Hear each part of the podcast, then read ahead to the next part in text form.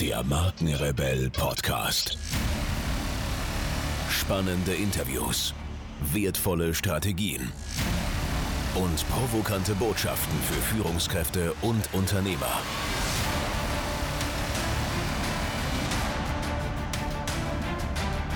Stell dich den Herausforderungen der Digitalisierung und setze als Marke ein Zeichen. Von und mit Markenrebell Norman Glaser. Herzlich willkommen, ihr Lieben, zu einer weiteren Podcast-Interview-Folge. Vielen Dank für eure Zeit und schön, dass ihr wieder reinhört. Vom Leiter verschiedener Resorts in der Verlagswelt wechselte Thomas Forster zum Premium-Hersteller Hans Grohe. Sein neues Spezialgebiet seit dieser Zeit, vom Schwarzwald aus, leitet er das Global Digital Marketing.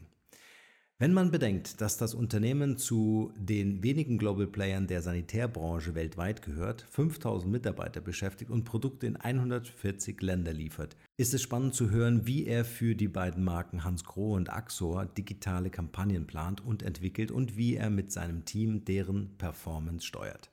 Schwerpunkte seines Aufgabenspektrums sind neben klassischen Display-Ads, besonders Social-Media-Ads bei Facebook, Instagram und YouTube sowie SEA und ständige Suchmaschinenoptimierung. Zu den strategischen Aufgaben gehören unter anderem auch die Global Social Media Strategie. Warum ist es für Unternehmen wichtig, digital affin zu werden und zu sein? Wie lassen sich die Ergebnisse seiner Arbeit messen?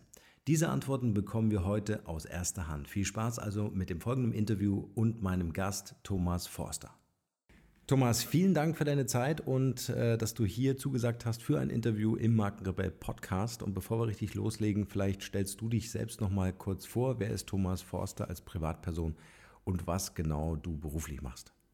Ja, sehr gerne. Also, mein Name ist Thomas Forster, ich bin 48 Jahre alt und äh, ja, Vater von zwei Töchtern, 12 und 14. Schön. Das ist schon so eine Herausforderung für sich. ja. Und äh, wir leben in Offenburg für die, die sich in Süddeutschland vielleicht nicht ganz so gut auskennen, das liegt ungefähr zwischen Karlsruhe und Freiburg. Und äh, ja, ich arbeite seit äh, fünf Jahren für Hans Grohe im digitalen Marketing. Das heißt, wir entwickeln, wir schalten und wir steuern weltweit ähm, digitale Werbekampagnen für unsere beiden Marken Hans Grohe und Axor. Spannend. Zwei Töchter ist natürlich eine echte Herausforderung, also jetzt nicht nur, weil es zwei Töchter sind, äh, vielleicht auch so im Hinblick auf die Zukunft, wenn wir so über digital nachdenken. Ähm, ja. Ich frage da mal ganz gern nach, weil ähm, ich selbst äh, Papa von äh, äh vielen Kindern, fünf an der Zahl, ähm, äh, mache mir natürlich auch so meine Gedanken, gerade so um äh, was mit den Buben oder auch mit den Mädchen ähm, äh, da so in der Zukunft, was sie so erwartet. Ne? Inwieweit äh, schaffen wir es, dass wir in unserem Bildungssystem, aber auch im Elternhaus äh, so diese, die, diese Trennung einfach vermeiden, dass digital irgendwie nur was für Jungs ist und äh, äh, weniger für Mädchen. Wie macht ihr das? Wie führt ihr eure Mädels da so ran? Um, ähm, das ergibt sich zum Teil und zum Teil ist es tatsächlich dann auch, wie du schon sagst, zu Hause auch eine Einführung. Also vieles geht tatsächlich dann auch über die Schule. Das fängt an bei einer WhatsApp-Klassengruppe. Hm. Das ist auch durchaus eine praktische Geschichte. Also hm. früher, wenn man mal krank war, dann musste man irgendwie seinen Freundeskreis abklappern, um dann an die Hausaufgaben und dergleichen zu kommen. Hier ist es dann so, dass tatsächlich dann auch die Arbeitsblätter reingestellt werden in die WhatsApp-Gruppe. Also man ist dann da schon auch sehr stark auch im äh, Dialog. Das Ganze wird auch vom Lehrer in dem Fall moderiert. Mhm. Ähm, das stellt dann auch sicher, dass da halt auch kein Unsinn dann angestellt wird. Und zu Hause, ja, gut. Äh, da ergibt sich vieles aus den Plattformen, die sie nutzen. Und am Anfang äh, haben wir das eben äh, mit den Kiddies dann erschlossen, ausprobiert. Aber irgendwann entlässt man sie ja dann auch in die mhm. äh, digitale Selbstständigkeit oder Scheinselbstständigkeit, äh, spätestens dann in der Pubertät. Und dann muss man eben hoffen, dass da so ein bisschen die Saat, die man gesät hat, verantwortungsvoller Umgang etc. als Stichworte, mhm. dass das dann auch wirklich aufgeht und ähm, dass da eben dann auch, äh, wenn es auch mal tatsächlich zu Problemen kommen sollte, auch gerade in der Klassengemeinschaft, äh, dass sie dann auch Rat suchen, sei es jetzt bei den Eltern dann oder sei es bei den Lehrern oder äh, ja, bei wem auch immer, jedenfalls bei jemandem, der ihnen dann auch weiterhelfen kann. Mhm. Wenn du so an, an deine Schulzeit ähm, äh, zurückdenkst oder auch so hm. den, den Berufseinstieg, äh, gab es mhm. denn bei dir schon Berührungspunkte? Mit, Mit digitalen digital? Medien? Mhm. Naja, also ähm, mein Berufseinstieg, das war 1995. Äh, da war ich mit der Uni fertig und das heißt, ähm, da ging es dann eigentlich erst so richtig los mit den digitalen Medien. Das mhm. war ja so ein bisschen der Start, kommerzielles Internet in Deutschland. Ähm, mein Berufseinstieg war ja in der Medienbranche. Äh, und äh, entsprechend war das dann mit den digitalen Medien auch ein Auf und Ab. Zuerst hat es keiner so richtig ernst genommen, dann ist jeder hektisch reingegangen.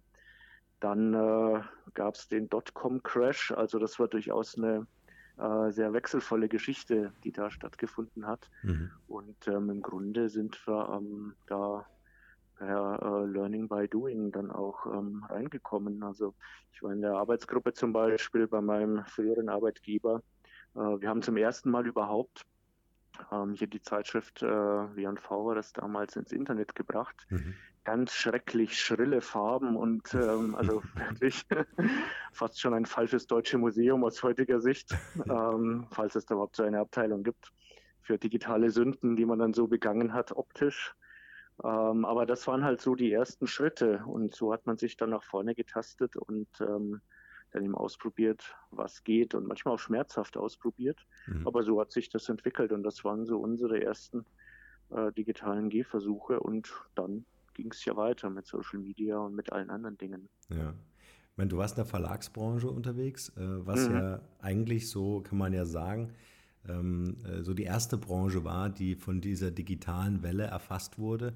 Äh, wie hast du das damals erlebt, ähm, ähm, als so die ersten Herausforderungen tatsächlich kamen, auch über Geschäftsmodelle nachzudenken?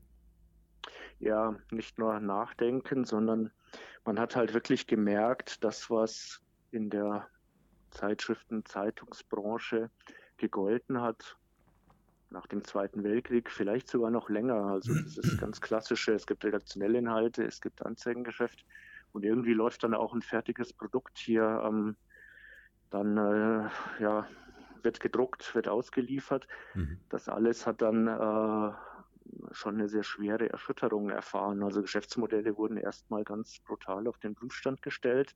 Die Erlöse sind zum Teil rechts und links äh, eingebrochen. Ähm, die Verlage waren damit beschäftigt, dann sozusagen einerseits die neuen Chancen wahrzunehmen, andererseits auch hinten raus dann zu retten, äh, was dann noch äh, gerettet werden kann. Also es war zum Teil schon sehr ähm, dramatisch, aber für mich als äh, Jungspund sozusagen von der Uni war das eben auch sehr spannend. Mhm. Und äh, man hat dann eben auch äh, sehr schnell ähm, da die Möglichkeit gehabt, mitzuarbeiten, zu versuchen, hier das Ganze und auch mitzuhelfen, auf eine neue Grundlage zu stellen. Und äh, das ging ja dann durchaus auch äh, lange Jahre so. Also irgendwann hat sich dann auch die Medienbranche damit abgefunden, dass das Internet nicht mehr einfach so verschwinden wird. Und dann war so der Zeitpunkt tatsächlich da, wo man dann auch wirklich ernsthaft, auch mit, ich sage jetzt mal, gestandenen, sehr erfahrenen Verlagsmanagern wirklich darüber sprechen konnte, wo liegen unsere Chancen mhm. Und äh, wie müssen wir versuchen, da sozusagen einigermaßen sinnvoll dann auch vorzugehen. Und äh, einige Verlage waren da sehr stark äh, vorne dran. Ähm, Spiegel Online ist jetzt so der Klassiker, der da genannt wird. TV mhm. Movie übrigens auch, auch mhm. im Jahr 1995. Und wir alle anderen haben uns da allmählich äh, rangetastet. Und heute äh, sind ja aus bestimmten Verlagsbereichen die neuen Medien auch nicht mehr wegzudenken. Ich denke so an ähm, Jobmarkt, ne? Mhm. So diese ganzen Geschichten. Also da ist es ja heutzutage wirklich sehr normal, die einschlägigen Portale dann da aufzurufen. Und das ist auch gut so, weil ähm, so entwickeln wir uns halt alle weiter. Und äh, ich denke, das war eine spannende Erfahrung für uns alle. Ja. Wie, wie, wie bist du dann bei Grohe eingestiegen, beziehungsweise was hast du vorgefunden? Mhm. Also der, die, die Brücke sozusagen zu Grohe war, dass ich damals im äh, Verlagsgeschäft dann ähm, so Neuentwicklungen, neue Produkte waren. Das heißt, da haben wir dann schon tatsächlich in einem eher fortgeschrittenen Stadium uns dann mit Social Media, mit Blogs, äh, mit Facebook-Präsenzen, das war dann, ähm, also wie man das Ganze eben weitertreibt, mhm. beschäftigt. Und äh, das war dann auch der Berührungspunkt oder die, die Brücke, die inhaltliche Brücke zu Hans Grohe. So und bei Hans Grohe war nun ähm, die Situation eben die, dass es ähm, eine Online-Redaktion äh, gab und dass es eben da die berechtigte Vorstellung gab, dass man eben hier ähm, einerseits für eine Art ähm, Global Branding eine, ähm, einen zentralen Ansatz benötigt und den dann wiederum äh, ergänzt um äh, lokale Inhalte. Also wenn man so will, so ein bisschen vorgeht wie eine ähm, Lokalzeitung. Man hat einen Mantelteil mhm. sozusagen als weltweiten Aufschlag und dann haben die einzelnen Länder sozusagen lokale Inhalte. Also dass man da durchaus von den Inhalten her gedacht hat, ähm, das Ganze dann entsprechend äh, umgesetzt hat über die Websites, auch über die ähm, YouTube-Channels, ähm, Social Media und so weiter. Und äh, ja, so eben ein bisschen zweigleisig dann da vorgegangen ist. Mhm. Kannst du uns noch mal einen kleinen Überblick geben, äh, was das Unternehmen Grohe ist? Also ich habe eine Badarmatur, da steht es drauf, aber natürlich nicht so umfassend. Ja, natürlich. Also es gibt zwei Marken, die so ähnlich klingen, die aber nichts miteinander zu tun haben oder anders formuliert, die heute Konkurrenten sind, aber aus der gleichen Familie stammen. Mhm. Das ist Hans Grohe auf der einen Seite und das ist Grohe auf der anderen Seite. Das kann man sich so ein bisschen vorstellen wie Adidas und Puma. War mal eine Familie, dann ähm, haben die beiden Marken sich auseinanderentwickelt. Hans Grohe ist die Marke, die nach wie vor im Schwarzwald ja, zu Hause ist, angesiedelt ist, hier in Schiltach ähm, das Headquarter hat und mittlerweile in äh, 55 Ländern präsent ist, mit eigenen Niederlassungen, noch mehr Märkte abdeckt.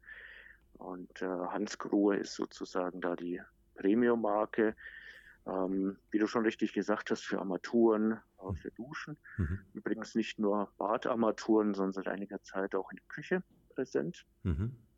Und die zweite Marke, die wir hier haben, die dann eher das Luxussegment besetzt, ist die Marke Axor. Und äh, da geht es eher um das Thema ganze Badkollektionen von Designern, also zum Beispiel in Zusammenarbeit mit Philip Stark oder mit anderen Namen, ähm, die man in der Design-Szene kennt. Und ähm, Grohe ähm, ist ähm, in Düsseldorf oder bei Düsseldorf beheimatet und äh, gehört ja heute zu einem ähm, japanischen Unternehmen, zu Fixil. Und äh, ja, wir stehen da sozusagen in einer Wettbewerbssituation. Mhm. Gibt es da vom Branding her, kann ich mir vorstellen, eine Verwechslungsgefahr im Markt? Oder wie ja. handelt ihr das? Ja, das ist natürlich äh, ein, ein, Thema, das wahrscheinlich beide Seiten äh, tatsächlich umtreibt. Also weil der Name ist nun mal, wie er ist mhm. und die Wurzeln sind da auch äh, ja eben die familiären Wurzeln, die gleichen Wurzeln und äh, ja, man könnte etwas überspitzt sagen, dass dann beidseitig übrigens wahrscheinlich 50 Prozent der Werbespendings, die man dann so im Markt lässt, ähm, vielleicht der anderen Seite zugutekommen oder ja. so ähnlich. Ja. Ja, das ist, ein, äh, das ist eine spannende Challenge, äh, das wirklich so zu positionieren. Ähm, äh, ja, absolut. Ja, dass das im Markt, weil die Gefahr besteht natürlich ähm, für eine komplette Umbenennung, ne, auch diesen gesamten Wert, der ja geschaffen wurde über die Jahre, der in die Marke einzahlt, zu verlieren. Gibt es ja schöne absolut. Beispiele. Mhm. Deswegen ist das natürlich eine, eine, eine interessante Aufgabe. Ja. ja, so ist es. Ähm, Lass uns nochmal über den äh, digitalen Bereich sprechen. Wie groß mhm. ist denn jetzt das Team um dich herum, äh, was diese globalen Digitalaktivitäten managt? Mhm. Also wir sind hier in der Zentrale ein relativ kleines Team. Wir sind ähm, in der Holding, wo wir hier sitzen, fünf Personen. Mhm. Das ist nicht viel, wenn man bedenkt, was wir da sozusagen ähm, alles äh, machen, von Website über Social Media, YouTube etc. Man darf allerdings nicht vergessen, dass wir ja hm, in den Ländern dann auch wie so eine Art, ähm, ja, wie soll ich es formulieren, erweiterte Werkbank dann mhm. auch haben. Also es gibt in den Ländern eben auch mal große Digitalabteilungen in großen Märkten, wie Hans Grohe USA zum Beispiel. mal kleinere. Ähm, denkt da an Südafrika, Türkei. Also es schwankt so ein bisschen zwischen den Märkten, aber da gibt es eben eine stetige Interaktion und gemeinsame Projekte und ein gemeinsames Vorgehen. Und wenn man das Ganze jetzt ein bisschen ganzheitlicher sieht, dann sind wir ja doch immerhin im Bereich Marketing und Kommunikation dann 500 Leute overall. Mhm. Das heißt also, da kann man dann auch schon mal ähm, das eine oder andere auch größere Projekt äh, dann anschieben. Mhm. Außerdem haben wir so eine kleine Arbeitsteilung. Ähm, mein Team äh, hat äh, da den Schwerpunkt ähm, Vermarktung. Das heißt, bei den Inhalten, äh, da arbeiten wir dann auch mit, ähm, mit Partnern, mit zum Teil freien Journalisten, mit Agenturen etc. zusammen, sodass wir dann das eigentlich ganz gut äh, zusammenführen können auf den verschiedenen Plattformen. Mhm. Was ich auch ganz spannend finde, ist, ich ähm, beobachte, dass so die Grenzen etwas verschwimmen zwischen Vertrieb, Marketing äh, und den äh, Inhouse Digital Divisions. Äh, stellt sie das auch fest, dass das äh, immer mehr ähm, sich so ein bisschen ähm, ja, so, so, dass immer mehr so Überschneidungen gibt, dass es gar nicht so stark getrennt wird? Ähm, ja, die Überschneidungen ähm, es. Das hat, glaube ich, ganz unterschiedliche Gründe. Ähm, zum einen, es gibt zwar so ein bisschen, wenn man, wenn man so will, die Arbeitsteilung zwischen dem, dem Branding, also was man erreichen möchte, ähm, und andererseits dann den Aktivitäten, die dann eher zum in unserem Fall zum Handel, zum Endkunden gehen, auch zum POS dann sozusagen gehen. Aber ähm, die gesamte, die gesamte Kette dazwischen und alle Möglichkeiten, die sich dazwischen ähm, auftun und bieten, die sind auch sehr stark digitalisiert. Also mhm. ich denke da auch an, an Werbeformen wie ähm, Digital Out of Home Media. Also da wächst schon relativ viel zusammen, hat aber auch den Vorteil, ähm, dass so, ja, es gibt nicht mehr so diese zwei getrennten Welten, also dieses, das, das Sales-orientierte Marketing, das ist dann eben vor allem das, was dann bei uns auch aus der historischen Sicht die Länder mhm. machen, die ja ihre Märkte am besten kennen, die dann eben in Badeausstellungen und wo auch immer sehen, dass da Hans Krohl gut platziert ist und den Jungs und Mädels in der Zentrale, die dann die großen, schönen, äh, wie auch immer, kreativen Kampagnen dann hier anstoßen. Also da wächst auch schon viel zusammen und das würde ich sagen, ist dann da eindeutig der positive Aspekt, dass man da als Unternehmen auch nicht mehr so in, in zwei Welten dann irgendwo unterteilt ist. Mhm. Lässt sich sagen oder eine Aufteilung geben, wie ihr verkauft, also äh, welchen Anteil online am Umsatz, äh, welchen vielleicht auch im im stationären Handel mit Kooperationspartnern? Lässt sich das irgendwie aufteilen? Ähm, das ist sehr schwer zu beantworten, weil es auch zum Teil von den Märkten abhängt. Mhm. Also in den Märkten wie Deutschland, wo Hans Krugel logischerweise schon sehr lange, eben am längsten tätig ist, da gibt es für uns den traditionellen, den mehrstufigen Vertrieb.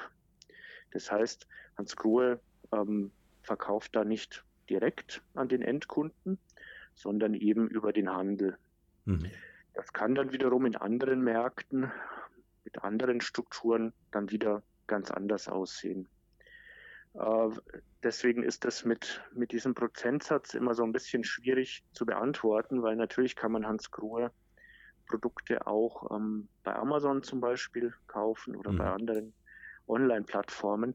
Aber da sind dann in aller Regel ähm, tatsächlich dann die, die Handelspartner am Werk und jetzt nicht in erster Linie sozusagen wir als Hersteller. Mhm.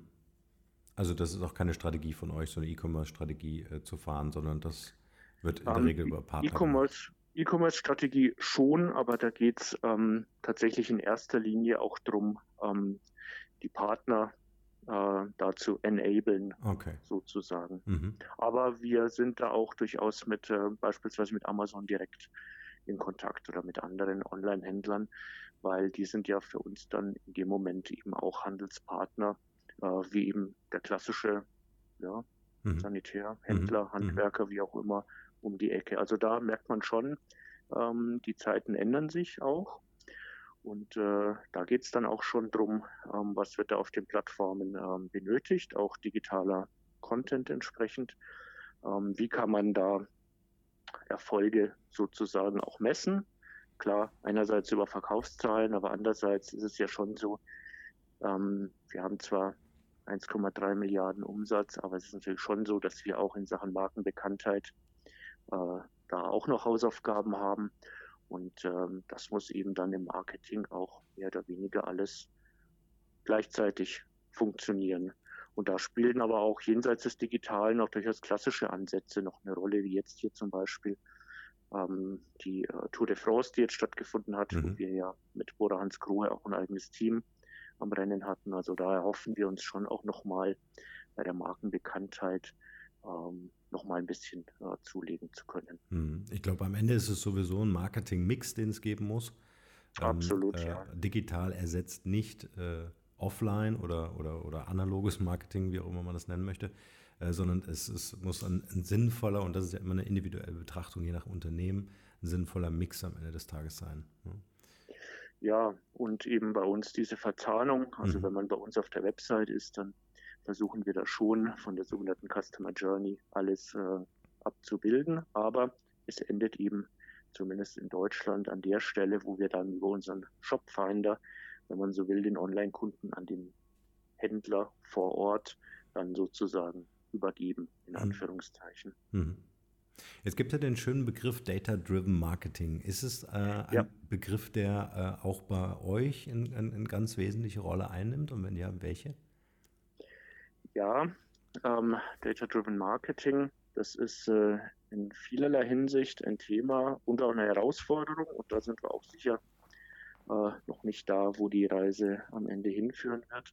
Zum einen ähm, geht es darum, dass wir im Bereich B2B aus traditionellen Gründen recht stark aufgestellt sind, dass wir aber sicherlich, und da kommt das Thema Daten ins Spiel, im B2C-Bereich noch stärker sein müssen. Und auch da gibt es durchaus viele Touchpoints, sei es über Messeausstellungen, über den Handel sowieso, sei es über die Website-User, sei es über das, was uns via Social Media erreicht. Also bei Facebook zum Beispiel, wenn jemand, ähm, ein Endkunde da Hilfestellung braucht, äh, da kann das schon sein, dass er dann da bei uns landet. Also da gibt es eine Vielzahl von Daten, auch ähm, aus äh, ja, Werbekampagnen international generiert. Ähm, da ist Big Data dann tatsächlich äh, auch wirklich ein großes Thema und in diese Verarbeitung, in die sinnvolle Interpretation der Daten, mhm. Clusterbildung. Ähm, wir arbeiten hier auch sehr stark mit Persona zum Beispiel, Personas.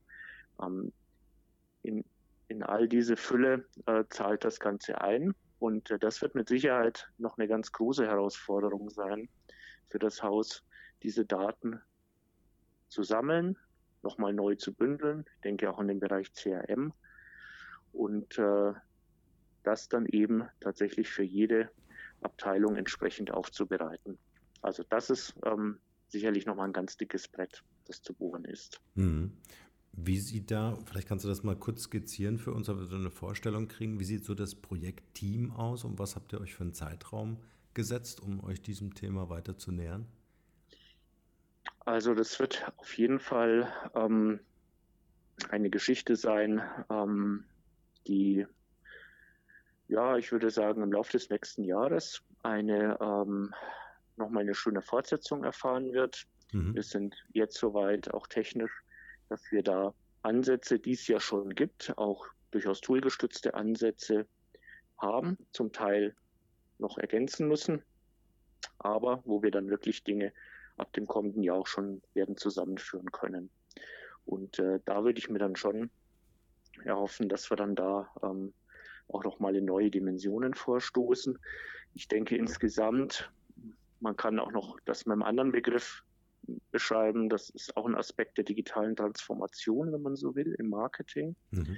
Mit der Digitalisierung auch von, von Prozessen und auch von ähm, Aufschlägen Richtung B2C, würde ich sagen, wird das aber in jedem Fall ähm, vom Setup her uns die nächsten fünf Jahre sehr, sehr intensiv beschäftigen. Mhm. Ähm, ich würde ganz gern noch ein bisschen auf den menschlichen Aspekt ähm, eingehen. Und zwar ähm, äh, wissen wir ja alle, äh, Menschen kaufen gern von Menschen. Und ähm, jetzt habt ihr ein, ein Produkt, ähm, ähm, das äh, wenn ich jetzt mal das Thema Armatur, Badarmatur äh, nehme, ähm, äh, das ja irgendwie emotional aufgeladen werden muss. Ähm, meine mhm. wichtige Erkenntnis über die letzten Jahre war, dass Marke nicht nur bedeutet, Marken zu bauen in Form von Unternehmensmarken, sondern dass vor allem von innen heraus aus dem Unternehmen selbst Persönlichkeitsmarken äh, die Marke dann am Ende die Unternehmensmarke tragen. Wie weit oder wie relevant ist das Thema Personal Branding bei euch? Um, ähm, also Personen, Menschen kommen da, würde ich sagen, ähm, in unterschiedlichen Varianten äh, mhm. mit in diesen Prozess hinein.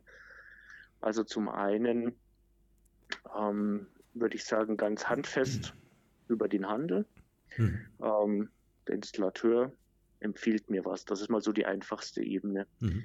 Ähm, die etwas ähm, indirektere Ebene ist dann, äh, ich habe einen Architekten oder ich habe ein Immobilienprojekt, das entwickelt wird. Ich denke jetzt auch an den Hotelbereich zum Beispiel. Mhm. Ähm, wer empfiehlt da was? Das kann dann eben zum Beispiel der Architekt sein. Ähm, Im digitalen Bereich ähm, sind wir da sehr schnell auch beim Thema Influencer beispielsweise mhm. oder auch Designblogs und dergleichen.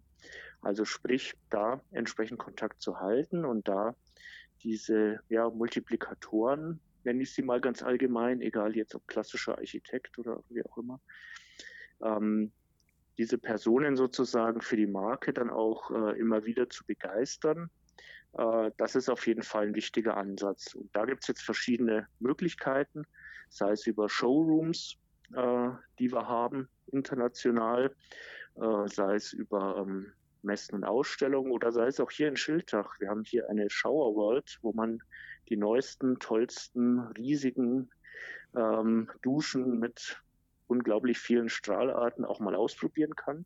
Hm. Auch das gibt's. Ähm, wir haben auch ähm, Blogger-Events beispielsweise, wo wir dann hier nochmal Insights geben können. Also es stimmt schon, Marken brauchen auch irgendwo ein Gesicht. Mhm. Und ähm, diese, dieses Gesicht versuchen wir auch je nach Zielgruppe in unterschiedlicher Art und Weise auch zu geben. Mhm. Ich meine jetzt mal so ein bisschen den Shift in Richtung ähm, äh, äh Company Image, also Thema Employer Branding. Ähm, ich bin mhm. sicher, ihr braucht auch äh, digital affine Mitarbeiter. Ähm, gibt es da ja. Kampagnen, die ihr intern aufbaut oder Strategien, die ihr verfolgt, um A, die Mitarbeiter äh, zu bekommen, durch spannende Projekte abzuholen, aber auch Gesicht und Flagge zu zeigen? Also äh, neue Mitarbeiter, na klar, auch im Bereich digitale Medien, mhm. aber nicht nur. Wir haben da sehr viele Berufe, die wir da eben auch ähm, abdecken müssen. Auch was die Strahlforschung zum Beispiel angeht, da sind wir dann schnell auch beim Thema Ingenieure und so weiter. Also mhm. durchaus auch eine rare Spezies oder eben einfach Menschen, die im Moment in den unterschiedlichsten Firmen auch sehr begehrt sind. Ähm, da gibt es dann wiederum im HR-Bereich, in der Talentschmiede, ähm, die unterschiedlichsten Ansätze. Ähm, sei es jetzt über ähm, Hochschulmessen, sei es über ähm, Kooperationspartnern in den Hochschulen, sei es über ähm, ähm Exzellenzprogramme, wo wir uns dann äh, vorstellen können und wo wir auch mal Studenten aus bestimmten Studiengängen einladen. Ähm, da versuchen wir auf jeden Fall einiges. Das Ganze findet dann sogar schon äh, Richtung äh, Schülerpraktikum und dergleichen mhm. dann schon seinen Anfang, um da einfach auch im Gespräch zu bleiben für die unterschiedlichsten Berufsgruppen, weil ähm, wenn Baden-Württemberg jetzt auch als Bundesland etwas auszeichnet, dann ist es ja bestimmt das, dass es hier eben sehr viele auch durchaus Technologiefirmen mhm. gibt. Mhm. Und äh, da ist dann schon ein äh, Wettbewerb auch mit den, mit den ganz Großen unter Umständen gegeben. Hier mit den Porsches und äh, Daimlers dieser Welt, aber auch mit den ganz vielen Mittelständlern, die es mhm. hier gibt. Mhm. Und irgendwo dazwischen befindet sich dann auch äh, Hans Grohe. Und äh, ja, so versuchen wir da im Gespräch zu bleiben, auch mit Bachelor- und Masterarbeiten, ähm, wo wir dann da zusammenarbeiten und dergleichen. Und auch Tage der offenen Türe, also auch so das, ich sage jetzt mal, übliche äh, mhm. Instrumentarium, dass man da so ähm, ja, abbilden äh, muss. Und ähm, da geht Hans Grohe auch mal durchaus auch ungewöhnliche Wege. Also indem man zum Beispiel für Ausbildungsberufe auch versucht, Studienabbrecher ganz gezielt anzusprechen. Mhm. Nach dem Motto, okay, auf der einen Schiene hat es äh, jetzt vielleicht nicht ganz so gut geklappt, aber ähm, hier haben wir spezielle Programme, Ausbildungsprogramme, wo wir euch sehr gerne äh, auch abholen können. Sehr coole Idee. Gibt es noch so außergewöhnliche Konzepte? Ähm, ja, also die äh, Tage der offenen Tür habe ich ähm, schon angesprochen. Da, ähm, das findet dann hier in der Talentschmiede statt. Ähm, die Geschichten hier rund um ähm, Girls Day zum Beispiel, die sind auch mal ganz interessant. Wir haben das einmal für die Boys und einmal für die Girls bei Hans Kruhe. Ähm, wird auch ähm, äh, sehr gut äh, angenommen. Äh, zum Teil gibt es ähm, eben Kooperationen auch mit ähm, Schulen, insbesondere eben hier aus der Region. Äh, sei es, dass Hans Kruhe ähm, Leute hier ähm, im Unterricht das ein oder andere beitragen können, sei es, dass dann auch äh, entsprechend die Klassen hier eingeladen sind. Also da gibt es schon die, die unterschiedlichsten Möglichkeiten, um auch einfach so ein bisschen den Mix ja, genau. herzustellen. Einerseits ähm, aus der Region mhm. sozusagen und auch Präsenz in der Region zu zeigen, aber andererseits natürlich auch überregional ähm, auszustrahlen. Mhm. Also ich selber bin ja auch ein Beispiel dafür, dass man sich auch als äh, äh, Nicht-Badener äh, durchaus hier in den Schwarzwald verirren kann. Mhm. Äh, wie sieht das aus, wenn du an eure digitalen Projekte denkst? Äh, arbeitet ihr mit externen Spezialisten auch über die Grenzen hinaus? Also gibt es irgendeinen, der vielleicht auf Bali für euch programmiert oder wie seid ihr da organisiert? Also wir arbeiten schon mit einigen Agenturen zusammen, gerade auch wenn es in den Spezialbereich ähm, hineingeht. Also auch zum Beispiel mit ähm, einer SEO, mit, äh, auch mit einer Social Media äh, Agentur. Mhm. Zum einen eben, was das Thema weltweit angeht, zum anderen aber auch dann ähm, die Länder, was dann lokale Themen ähm, angeht.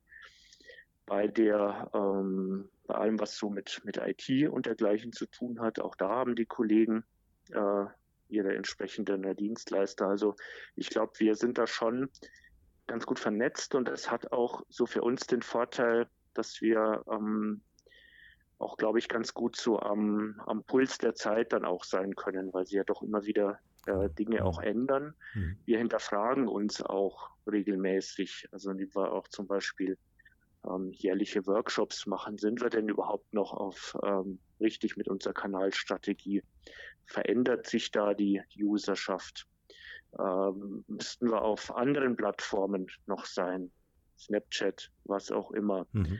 Ähm, wie, wie sind wir da unterwegs? Und äh, dann nehmen wir uns schon viel Zeit, auch mit anderen Abteilungen zusammen und auch mit externen Referenten und durchaus als Workshop-Charakter erarbeiten wir dann und hinterfragen auch dann die Strategie. Wir hatten jetzt auch erst im letzten Jahr eine neue weltweite Social-Media-Strategie entwickelt und aufgesetzt, implementiert. Mhm.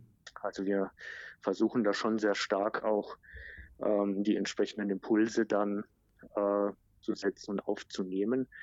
Facebook zum Beispiel war ja zu lesen und so ist es ja auch, wird ja tendenziell eher älter. Ähm, das ist jetzt durchaus für uns, ähm, sag jetzt mal, eine gute Nachricht, weil ähm, ja normalerweise, wer sich ein Bad einrichtet, auch in der entsprechenden Lebensphase mhm. äh, sein muss. Also da ist es jetzt gar nicht unbedingt so, dass es dann da der 18-Jährige sein muss. Da darf es auch gerne dann derjenige ab 30 sein, 30, 35, 40.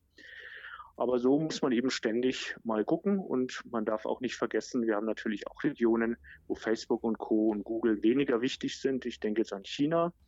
Da sind dann wieder andere ähm, Plattformen entscheidend oder auch zum Teil, ähm, wenn ich an Russland denke, da hat Yandex ja dann auch eine, eine wichtige Rolle. Also das kann durchaus auch von Region zu Region schon äh, sehr unterschiedlich sein, wie wir uns da aufstellen. Mhm. Ähm, wie schaffst du es, also, und man muss das ja global betrachten. Äh, wie schaffst du es, einfach äh, auch auf dem Laufenden zu sein, was so die Märkte angeht, was dort Relevanz hat? Ähm, gibt es da bei euch interne Workshops oder, oder, oder gibt es da so einen Wissensaustausch, so ein Knowledge Management vielleicht?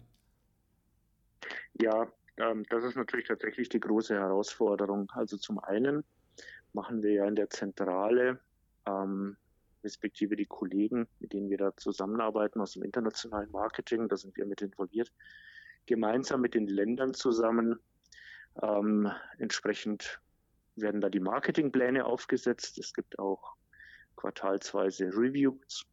Äh, da kann man dann schon sehr stark, wenn man auch mit den Länderverantwortlichen spricht, und wir sind in einem stetigen Austausch, auch schon sehr stark dann die lokalen Besonderheiten gemeinsam herausarbeiten und dann auch gemeinsam entwickeln, äh, wie man das Ganze eben auch digital ähm, bearbeiten kann. Mhm. Dann haben wir entsprechende globale Marketing-Meetings, auch durchaus äh, hier in Schiltach, wo dann eben äh, die Länder in unterschiedlichen Konstellationen, sei es die Geschäftsführer, sei es die Marketingleute, dann hier in Schiltach sind und wir dann auch hier nochmal vertieft dann über Spezialthemen sprechen können. Ähm, man muss da wirklich sehr intensiv rangehen an die Geschichte, mhm. weil klar, jeder Markt ist anders. Das hat auch sehr weitreichende Konsequenzen, auch ich sage jetzt mal, was das ganze kulturelle Thema angeht. Die, äh, das kulturelle Thema. Es gibt eben bestimmte Länder, da ist es eben problematisch, wenn man eine nackte Frauenschulter von hinten sieht. Mhm. Ähm, da will der arabische Raum auch anders angesprochen sein als der europäische. Und die Amerikaner haben dann wieder ihre Vorlieben. Also diese ganzen kulturellen Geschichten spielen da sehr stark mit rein. Das Thema Kreation, ähm, Thema Media hatten wir schon angesprochen. Es gibt halt unter Umständen auch andere Plattformen, die mhm. dann andere Herangehensweisen sozusagen äh, nach sich ziehen. Also das ist schon ein dickes Brett und ohne das Know-how in den Ländern würde das auch überhaupt nicht funktionieren, weil das können wir, selbst wenn wir 50 oder 500 Leute wären, das kann man in der Zentrale einfach so nicht, nicht mehr abbilden. Mhm. Da braucht es das Know-how aus den Ländern und äh, da sind wir stetig dabei, auch Messen. KBC ist zum Beispiel in Shanghai eine wichtige Messe, chinesischer mhm. Markt. Ähm, das sind so Sachen, wo man dann neue Impulse dann auch aufnehmen kann und neue Ansätze entwickeln. Das muss man auch pflegen, ja. weil sonst wird man einfach in einzelnen Märkten dann auch irgendwann abgehängt, weil die Konkurrenz schläft ja da auch nicht. Ja. Und da gibt es ja nicht nur den Grohe, da gibt es auch noch einen Dornbracht und wie sie alle heißen. Hm. Jetzt hattest du vorhin von digitaler Transformation gesprochen. Wie ist denn das bei euch im Unternehmen aufgehängt? Also ähm, das ist ja digitale Transformation, wichtiges Stichwort, ist ähm, so aufgehängt, dass es einen äh, Vorstand gibt, der sich damit intensiv beschäftigt. Das ist der Frank Simmling. Und äh, der hat unter anderem eine Abteilung digitale Transformation. Mhm. Aber ähm, die digitale Transformation betrifft hier nun alle Bereiche. Das heißt, es gibt hier Projekte, digitale Agenden, die sozusagen mit den einzelnen Abteilungen erstellt werden, sodass sichergestellt ist, dass hier wirklich die gesamte Unternehmung äh, da auf dem richtigen Weg ist, sodass es also nicht nur ein paar Spezialisten sind, die sich dann irgendwie im stillen Kämmerlein äh, irgendwelche Projekte ausdenken, sondern dass es wirklich alle Abteilungen erfasst. Und ähm, alle Abteilungen, das heißt dann natürlich inklusive auch Logistik und was da eben noch so alles hinten dran hängt. Und eben auch natürlich das Marketing, ganz klar. Mhm. Thomas, bevor wir in unsere Quick QA-Session kommen, vielleicht noch die Frage: Gibt es derzeit so ein Passion Project, an dem du gerade arbeitest oder das du gerade vorantreibst? Da gibt es tatsächlich mehrere. Über eins haben wir jetzt gerade gesprochen, also digitale Transformation, insbesondere hier bei uns im Marketing. Die etwas größere Einheit nennt sich ähm, Brand Management bei uns, wo so die wichtigsten Marketingabteilungen äh, darunter fallen.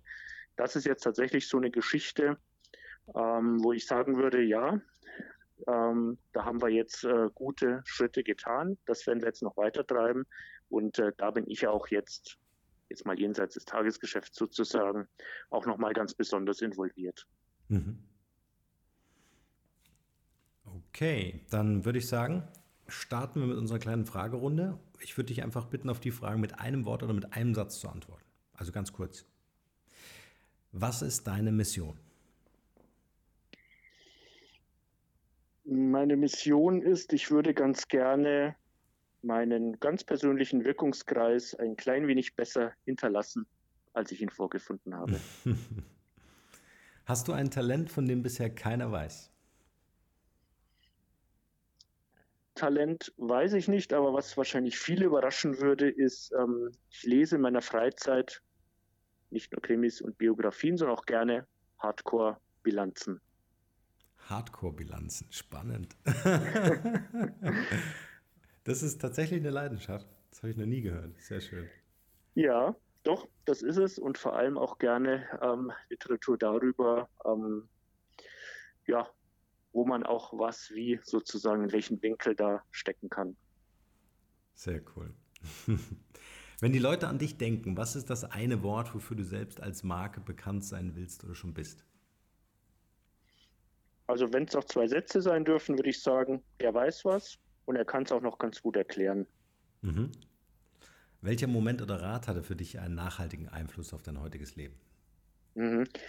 Ein, ähm, mein damaliger Volontärsvater, der hatte mal was Schönes gesagt, seinerseits, seinerseits ein Zitat, ähm, man soll sich weder von der Macht der anderen noch von der eigenen Ohnmacht allzu sehr beeindrucken lassen. Und das ist, glaube ich, ein ganz guter Satz, um da auch ein bisschen gelassen zu bleiben äh, im manchmal hektischen Alltagsgeschäft. Mhm, schön. Ähm, was ist das Wertvollste, was wir von dir lernen können? Haltung, würde ich sagen. Mhm. Wobei ich natürlich hoffe, dass man das nicht nur von mir lernen kann, sondern auch an ganz vielen Stellen. Mhm. Aber ich denke, das ist so das, was, äh, ja, was ganz wichtig ist ja. unter all den Aktivitäten, die wir da so haben, dass wir uns genau darauf dann auch besinnen. Ja. Kannst du uns drei Internetressourcen oder Mobile Apps nennen, äh, die du für wichtig erachtest? Um, ähm, nicht originell, aber WhatsApp. Mhm. Hm. Also ganz, ganz wichtig, um wirklich da in Kontakt zu bleiben. Strenger Nutzwert, meine Allianz Gesundheits-App. Mhm. Ganz schnell Rechnungen übermitteln, ganz schnell Antwort bekommen. Super nutzwertig, super basic, aber super hilfreich statt eintüten, losschicken, nachhalten. Mhm. Und ähm, ja, Facebook würde ich auch nennen, wobei ich ja dann zu den Alten sozusagen gehöre, weshalb die Jungen dann den Kanal verlassen aber da bin ich schon sehr leidenschaftlich unterwegs. Mhm. Kannst du uns ein Buch empfehlen, welches für dich einen großen Mehrwert hatte? Ja, das ist ganz witzig. Ich habe nämlich jetzt ein Buch wieder rausgekramt, äh, habe ich im Studium gelesen.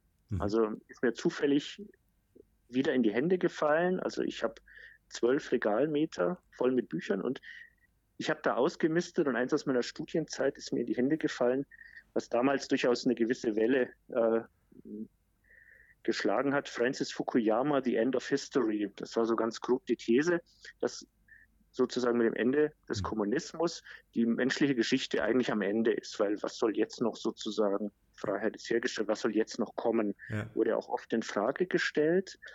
Und äh, das Interessante daran ist, dass er so die Grundthese hat, dass eine wesentliche Triebfeder des Menschen der Kampf um Anerkennung ist. Mhm. Und äh, das ist in der Evolution so so ein.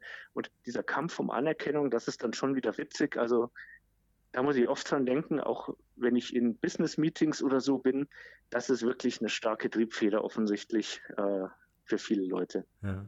ja. es gibt ja so sechs davon. Ne? Also Sicherheit ist zum Beispiel eins und äh, dieses ähm, äh, der Kampf um oder die Anerkennung selbst ne? oder die, die äh, der Wunsch nach Bedeutsamkeit ist ein ganz wichtiges Thema, ja, absolut. Absolut. Ja, ja und ähm, wenn man die dann eben, äh, also es ist, es ist eben wie ein, wie ein richtiger Kampf am Ende. Genau. Und man möchte eben auch die Anerkennung, man möchte sie auch, ja. ähm, ich sage jetzt mal von den richtigen Leuten, damit es auch als wertige Anerkennung genau. empfunden wird. Also das ist schon, das ist schon nochmal ein ganz spannender Aspekt, auch wenn jetzt das Buch, das muss Anfang der 90er Jahre gewesen sein. Ich sag mal 1992, glaube ich, war da so die, die erste These zu diesem Thema. Mhm. Ist ja auch oft widersprochen worden, aber wenn man dann auch mal so die Gesamtgemengenlage sieht, Trump und was mhm. da so alles eine Rolle spielt, kann man auch mal wieder ganz gut sowas lesen. Genau. Mhm. Packen wir in die Show Notes. Welche drei Interviewgäste kannst du uns für unseren Podcast hier empfehlen? Wen würdest du gern selbst nochmal hören? Also wer da sicherlich spannend wäre, wäre ähm, mein Kollege der Hans-Peter Kettal von BMW. Mhm. Ähm, der hat so nicht nur den Schwerpunkt Marketing und auch digital, sondern auch natürlich Autos, äh, ja, bei dem Arbeitgeber, sondern auch Marathon laufen. Also der ist eine ganz interessante und vielschichtige Persönlichkeit. Das könnte ich mir super gut vorstellen. Mhm. Dann könnte ich mir gut vorstellen, zweiter Tipp, äh, Magdalena Rudel von äh, Microsoft, die einen sehr spannenden Weg genommen hat von der Erzieherin in einer Kita, von der Kindererzieherin hin zu einer der wichtigsten Digitalmanagerinnen bei äh, Microsoft mhm. in Deutschland. Und mein dritter ähm, Punkt hier aus der, aus der Region oder meine, meine dritte Empfehlung, das ist der Finanzvorstand hier der örtlichen Volksbank. Der hat nicht nur eine wahnsinnige Leidenschaft für Oldtimer und Klassiker Rennen teil, auch sehr erfolgreich teil, sondern der treibt hier auch ganz handfest in der Region das Thema äh, digitale Transformation voran. Und da gibt es ganz spannende Ansätze, wie auch eine regionale Volksbank sich über Alexa und andere Voice Search positionieren kann. Das ist dann schon äh, ja mal ein wirklich sehr spannender Aspekt, mhm. auch mal von den etwas kleineren in Anführungszeichen her gesehen. Wen sprechen wir da an? Wen ihr ansprechen wollt? Äh, Vorstand der Volksbank? Welche Person? Äh, Andreas Herz. Andreas Herz. Ist der Finanzvorstand, genau. Super. Thomas, damit sind wir am Ende des Interviews angekommen und ich würde dir gern das Schlusswort überlassen mit der Frage, was ist dein bester Tipp für ein glückliches und erfülltes Leben? Ja, ich würde sagen, Carpe Diem, und zwar am besten mit beiden Bedeutungen. Nutze den Tag, aber genieße auch den Augenblick. Schön, das lassen wir genauso stehen. Vielen Dank für dieses Gespräch. ja, ich danke auch. Vielen Dank.